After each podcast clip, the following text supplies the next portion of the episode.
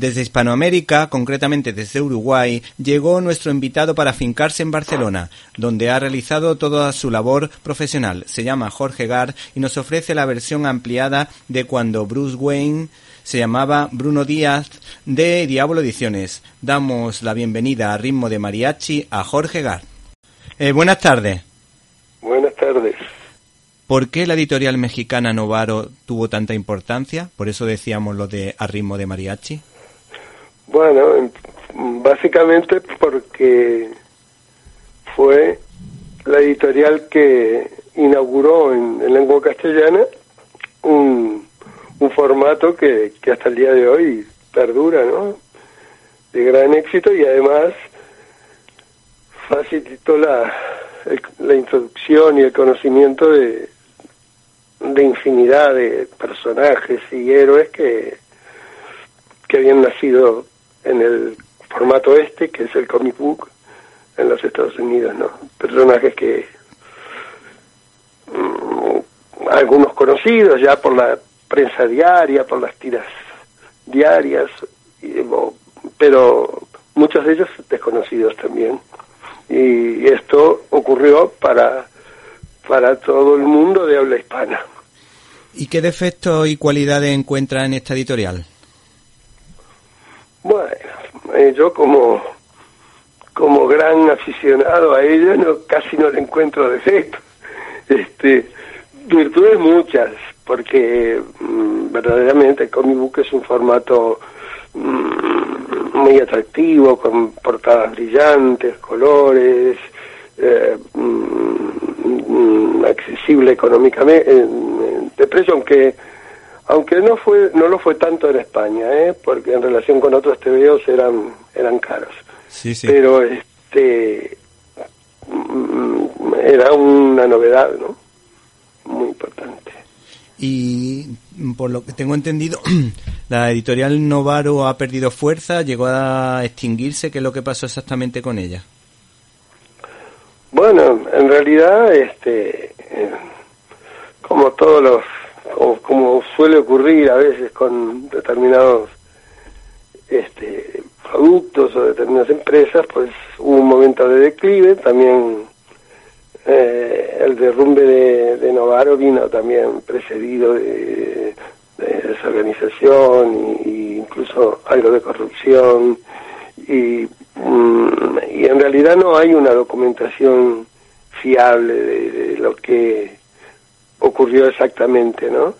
Eh, hay leyendas que luego se han confirmado que, que no son ciertas, pero el caso es que en, en, el, en agosto del 85, en septiembre del 85 ya no quedaban, eh, ya no, Novaro ya no existía.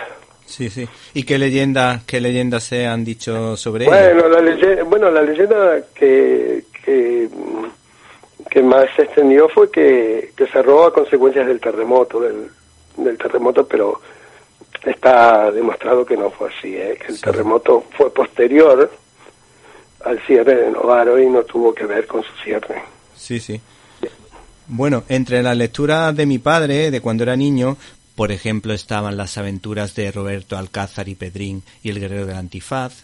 Y en un segundo plano, Batman y Superman, que me imagino que estos dos últimos estaban relacionados o están relacionados con la editorial Novaro. Me imagino que los cómics que leía mi padre en esa época de Superman y de Batman pues tenían algo que ver con lo que estás comentando. Pues sí, este, super, bueno, es cierto que Superman ya había aparecido en España de alguna manera, en, algunos, en aquellos cuadernillos, eh, como lo llamaron ciclones superhombre, y había aparecido, había aparecido en algunas historietas, pero, mm, pero fueron dos personajes que prácticamente eh, se conocieron masivamente mm, gracias a Novaro, ¿no? Después ya, este, más modernamente sí que se Cinco y otras editoriales, los incluso Bruguera los editó. Pero la introducción fue con el material de Novaro.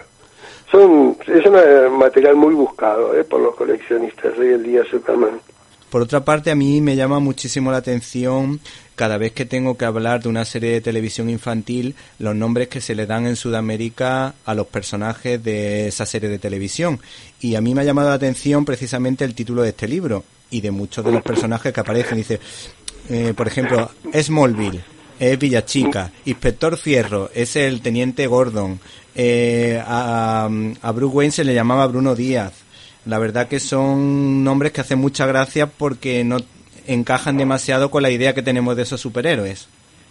Bueno, en realidad este eh, esta, esta fue una costumbre que muy extendida, ¿eh? digamos que los nombres y los títulos se solían cambiar, ocurrió mucho con el cine, que le cambiaban el título de las películas, y mm, eh, no solo en México, ¿eh? Sí, sí.